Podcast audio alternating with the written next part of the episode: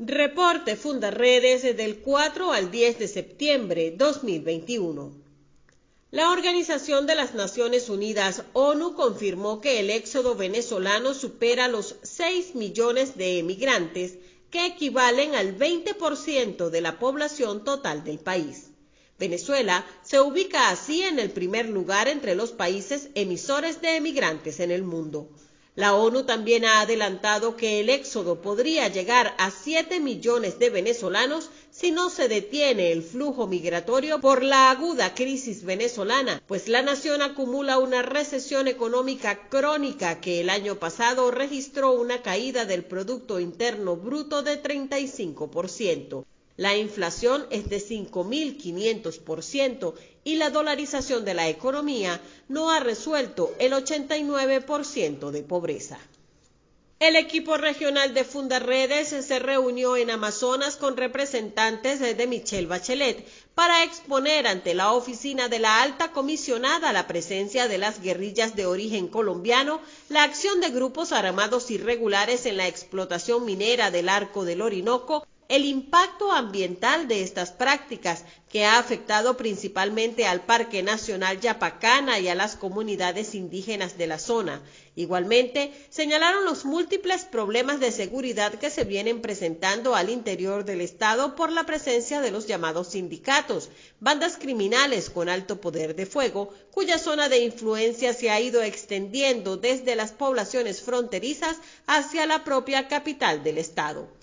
La reunión fue propicia para exponer la preocupación de la organización por la situación de Javier Tarazona, Rafael Tarazona y Juan de Dios García, directivos y activistas de esta ONG, quienes se encuentran arbitrariamente detenidos desde hace más de dos meses y en delicado estado de salud, cuya audiencia de presentación prevista para esta semana fue diferida sin ninguna explicación. Políticos y ciudadanos están expuestos a la acción de grupos armados irregulares vinculadas al proceso de elecciones previsto para el venidero mes de noviembre.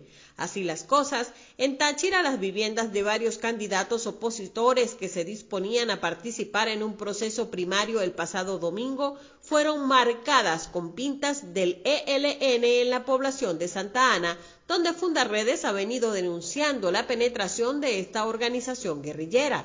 En Barinas, integrantes de la guerrilla Fuerza Bolivariana de Liberación del FBL le dieron una brutal golpiza al médico Harold Maldonado para que retire su candidatura a la alcaldía de Arismendi. Mientras en Zulia, Rudy Alaña, familiar de un reconocido dirigente opositor de los puertos de Altagracia, fue asesinado dentro de su vehículo por un grupo de sicarios. Continúa la persecución contra activistas de derechos humanos y contra fundarredes. Esta semana en Táchira, un estudiante universitario fue retenido por largo tiempo, sometido a una exhaustiva revisión de sus pertenencias e incluso intentaron despojarle de su teléfono celular solo por ser parte de una organización de defensa de los derechos humanos y portar un carnet que le acreditaba como tal.